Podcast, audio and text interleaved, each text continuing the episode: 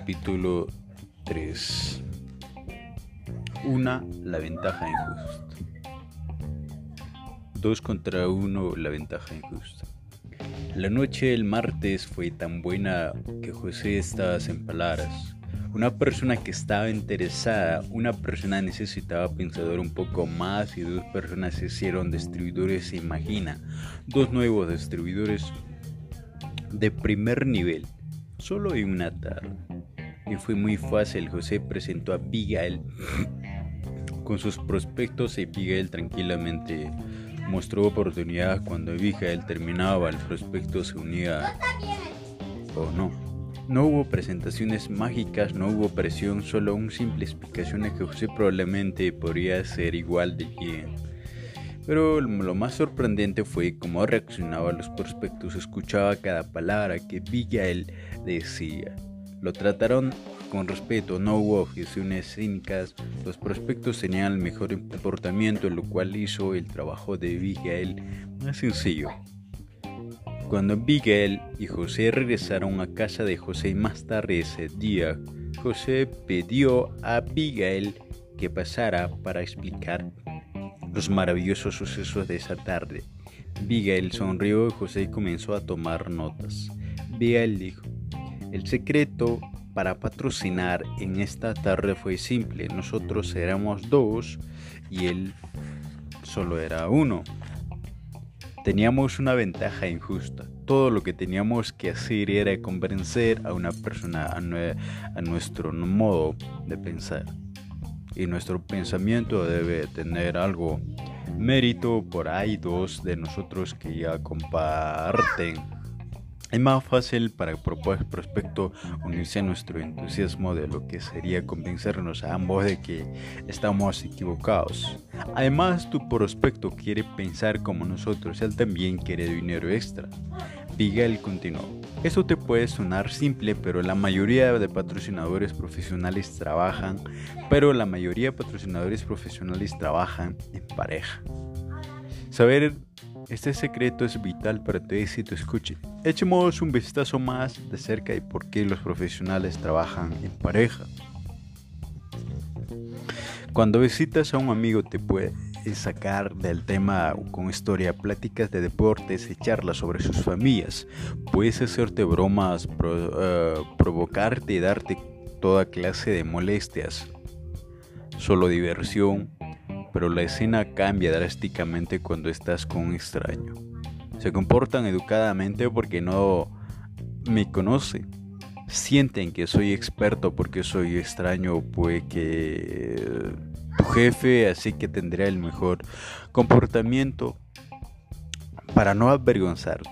Puede que sientas que es capaz de intimidarte, pero no en la presencia de un desconocido será cooperativo y estará a nivel del negocio. 2. Tu prospecto solo te va a ti, te ve a ti y no la compañía que representas. Si sientes que eres inadecuado, personalmente rechazarán la oportunidad basándose en ti y no en la compañía. Sin embargo, si extraño está presente, debería tomar una decisión con los hechos disponen a mano y no contigo en la situación actual. 3. Cuando dos personas trabajan como equipo, autoconfianza están en adulto nivel, se mantienen motivados al uno al otro. Es como comerse el mundo a solas si estás eh, por tu cuenta, posiblemente tienes miedo al rechazo mientras hacer citas eres más propenso a evitar el contacto con los prospectos. Es por eso que pasaste el sábado haciendo papeleo. Si tuviste que acompañar cada uno darías esfuerzo para no decepcionar al otro. Si cada uno fuese a conseguir cuatro citas asegurarías de completar tu parte de tarea. Ningún quiere ser el primero en renunciar. 4. Cuando dos distribuidores hacen una presentación, uno habla y el otro guarda silencio. Observa. El observador no tiene que preocuparse por asegurarse que la presentación tiene toda la información que orden. Así que es libre para observar de cerca el prospecto y detectar pistas sobre la motivación. Cuando llegue el momento para el prospecto tomar una decisión, el observador es capaz de ayudar con alguna información vital que haya sido pasado por alto. 5. Dos distribuidores trabajando juntos consiguen eh, consiguen más cada uno trabajando por separado. Estoy seguro que ahora ves porque eres mucho más eficiente trabajando en equipo. Los profesionales buscan la eficacia. Si no trabajas en equipo, haces que tus distribuidores patrocinen por su cuenta y entonces estarás asumiendo lo siguiente. Tu nuevo distribuidor tiene conocimientos instantáneos y completos sobre el negocio. Tu nuevo distribuidor está bendecido con una autoconfianza ilimitada, puede tolerar el, el rechazo por su cuenta. Tu nuevo distribuidor si se ha convertido en una presentación totalmente competente del negocio en el mismo instante que firmó aplicación seria eh, aplicación. Sería ridículo asumir lo anterior, por lo tanto la única alternativa es trabajar en equipo.